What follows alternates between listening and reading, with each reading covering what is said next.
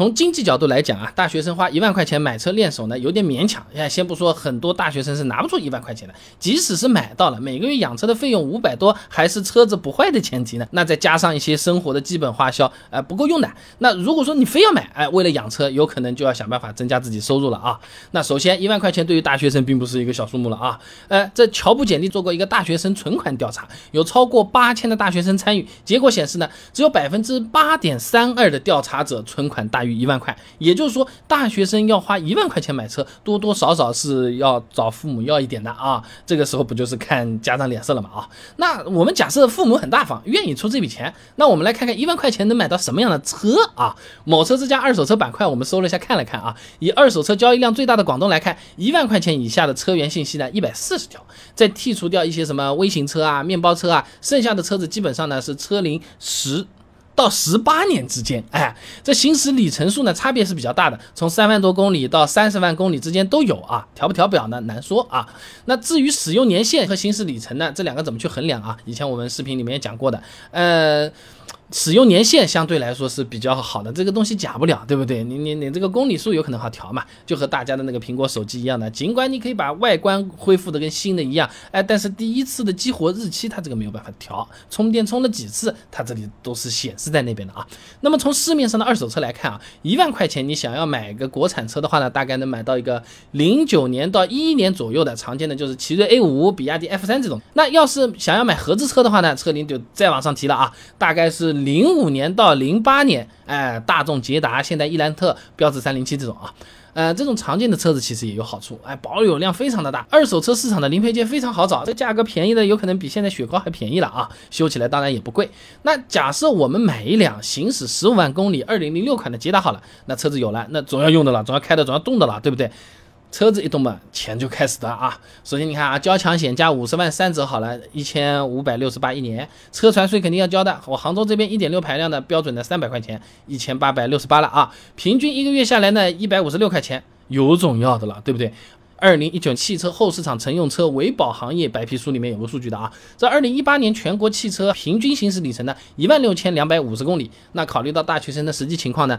嗯，我想是跑不到的。我们打个对折好了，虽然一年跑个八千一百二十五公里，那么参考某车之家口碑油耗数据呢，二零零六款捷达的百公里油耗呢在七点五升左右。那杭州最近的那个九十二号油价呢，六块七毛三一升，那一年下来大概是四千一百零一块钱，平均到一个月呢大概是三百四十一。那保养自然也是要花钱的，对不对？简单一点的啊，啊换个机油、三滤、火花塞，价格呢三百四十五块钱，摊到一个月呢二十九。那简单的加加保险、油费、保养加一块，一个月五百二十六块钱。钱这还不算什么停车费、罚单啊，对不对？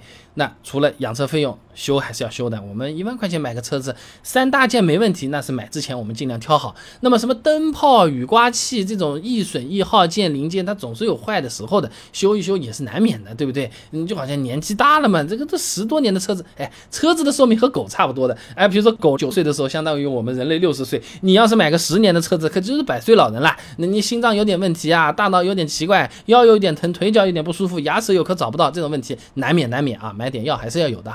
那。假设一年准备个三百块钱的维修基金好了，这不过分吧，对吧？平均下来一个月二十五块钱，再加上上面的什么养车费用，总共每个月五百五十一块钱。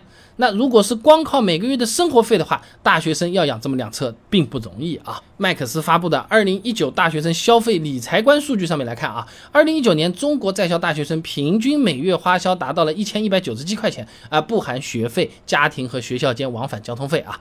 那要是再加上花在车子上的五百五十一块钱，也就是说一个月的生活费必须超过一千七百四十八块钱啊。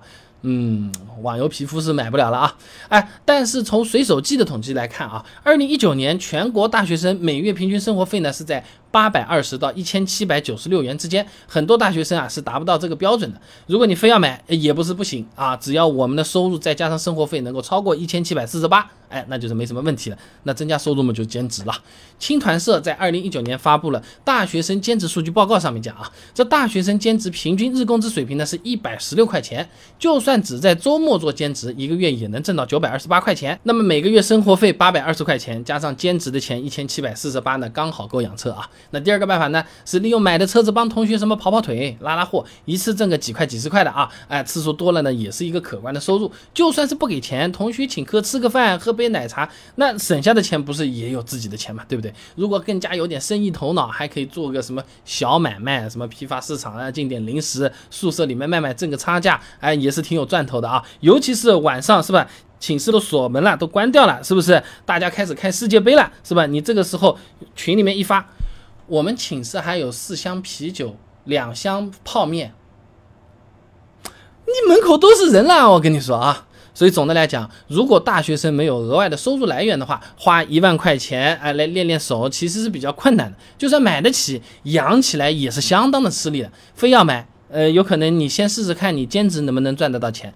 能赚到钱了再去买车，有可能反而是更现实一点的啊。好了，今天的视频呢就先做到这里了。如果各位朋友觉得这视频做的还不错的话呢，点我头像关注一下，点赞转发给你的朋友，这个对我真的很重要，动力来源嘛，对不对？而且你这样每天就能收到一段超过六十秒的汽车使用小技巧了。备胎说车，我们明天接着聊。